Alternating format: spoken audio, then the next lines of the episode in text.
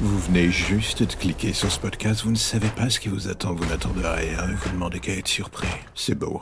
Mais si je peux me permettre, est-ce que le fait de vous délecter d'histoires macabres n'en dit pas long sur la personne que vous êtes au final? Ne vous inquiétez pas, vous êtes ici chez vous. Bienvenue dans l'ombre des légendes.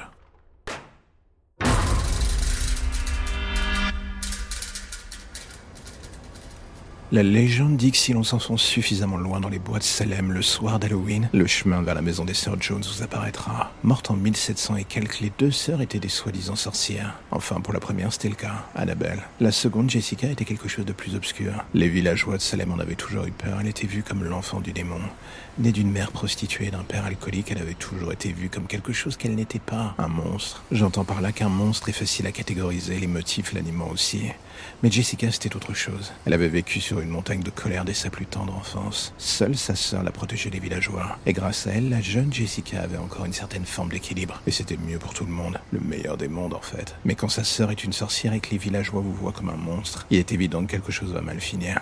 Un soir, en rentrant d'une balade, Jessica découvrit devant sa maison, pendu à un arbre, le corps sans vie de sa sœur. Les inscriptions sorcières apparaissant partout sur la maison ne laissaient que peu de doute sur l'identité des criminels. Et c'est à ce moment précis que Jessica décida enfin d'assumer ce que les gens voyaient en elle. Ils voulaient un monstre, elle allait leur en donner un, un de la pire espèce qui soit. Le soir du 21 avril 1721, une vague de meurtres atroces frappa la ville de Salem. 26 enfants des paroissiens furent retrouvés pendus devant l'église, chacun avec le mot pécheur gravé au couteau sur le front. La ville fut détruite de l'intérieur par cet acte, la vengeance appelant la vengeance. Une meute déchaînée tenta de s'en prendre à Jessica, que tout dans leur esprit désignait comme la coupable principale. Ils n'avaient pas tort. Ce qu'ils n'avaient pas prévu était que Jessica était devenue quelque chose d'autre, consumée par sa rage. Elle avait passé un pacte avec quelque chose de bien pire que la mort. Une âme qui, en échange de son bras armé pour frapper les citoyens au cœur de la ville, lui assurait sa protection dans l'enceinte de la forêt. Les assaillants furent massacrés avant même de pouvoir comprendre ce qui les frappait.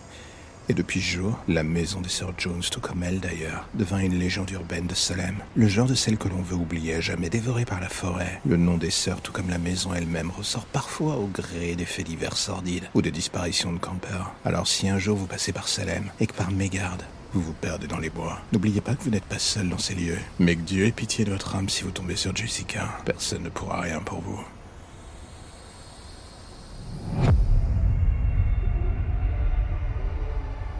J'ai beau avoir un esprit pour le moins pervers. Il va sans dire que jamais dans ma vie je n'aurais prévu de tomber sur quelqu'un comme toi. Comment est-ce que je pourrais déterminer notre rencontre? Comme un coup du sort. Une nuit entière à chercher une victime sur Tinder, une nuit à draguer en mode mécanique, à sortir des belles phrases, à envoyer des sextos et des photos un peu coquines. On peut dire que comme toi, moi aussi j'étais dans le domaine quelqu'un qui était prêt à donner du fil à retordre à la personne en face. Il y avait du challenge avec toi. Presque trop d'ailleurs. C'est ce qui m'a intrigué dès le premier instant. C'est rare de tomber sur quelqu'un qui anticipe chacun de ses mouvements, chacune de ses envies, et fait en sorte surtout de les amener encore plus loin. Et là, c'est précisément dans ce moment que j'ai compris. J'avais passé l'arme à gauche. J'entends par là que tu avais gagné la première manche. En gros, j'étais demandeur. Et cela, tu le savais. Le rapport de force changeait. Ça me faisait chier de l'admettre, j'avoue. Mais bon, Personne n'est parfait. 24 heures plus tard, je t'ai enfin vu, au bar, encore plus belle que ce que je pensais. Au moins, tu ne mentais pas sur la marchandise. Et en juger par la manière dont tous les hommes du bar te déshabillaient du regard, j'allais avoir de la concurrence si je Une heure plus tard, ivre de ton sourire et tout l'alcool que tu m'avais fait boire. J'avais tout sauf la force de faire attention aux signes pourtant plus ou moins évidents qui se mettaient en place. J'aurais dû me méfier.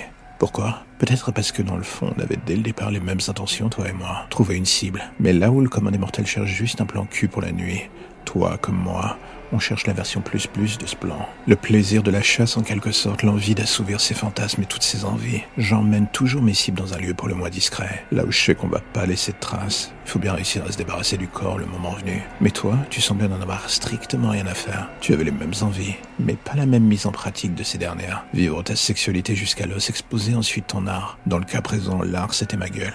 Et c'est ainsi qu'un tueur arrogant, sûr et certain de son charme, tombe sur une montre religieuse qu'il n'avait pas prévue et comme à chaque fin de partie de jambes en vous connaissez la suite. Alors que nous avions signé de faire l'amour, je n'ai rien vu venir. Le coup de lame qui balafre le torse, l'autre qui atteint la gorge, et ce moment où l'on croise son regard, le tien surtout. Et vous savez ce que j'ai pensé en mourant et en m'étouffant dans mes propres cannes de toux sanglantes? Non. Eh bien, en la voyant, sourire pleine de sang, et couteau à la main au-dessus de moi, je me suis dit, c'est donc à cela que je ressemble. Drôle de dernière image à voir dans le monde des vivants. Et voilà, c'est la fin de l'épisode du jour, alors j'ai envie de faire un petit message rapide. Si vous aimez le projet et que vous avez envie de le soutenir, plusieurs options s'offrent à vous. En parler, le partager ou le soutenir via le Tipeee mis en place. Dans les deux cas, que ce soit pour le soutenir d'une manière ou d'une autre, tous les liens pour vous y retrouver sont dans la description de chaque épisode. Impossible de les manquer. Et en attendant le prochain épisode, justement, n'hésitez pas à rattraper ceux que vous n'avez pas encore entendus, voire même à vous refaire une écoute de tous les épisodes. J'ai envie de dire, soyons fous. En attendant, on se dit à bientôt pour de nouvelles histoires plus ou moins sombres.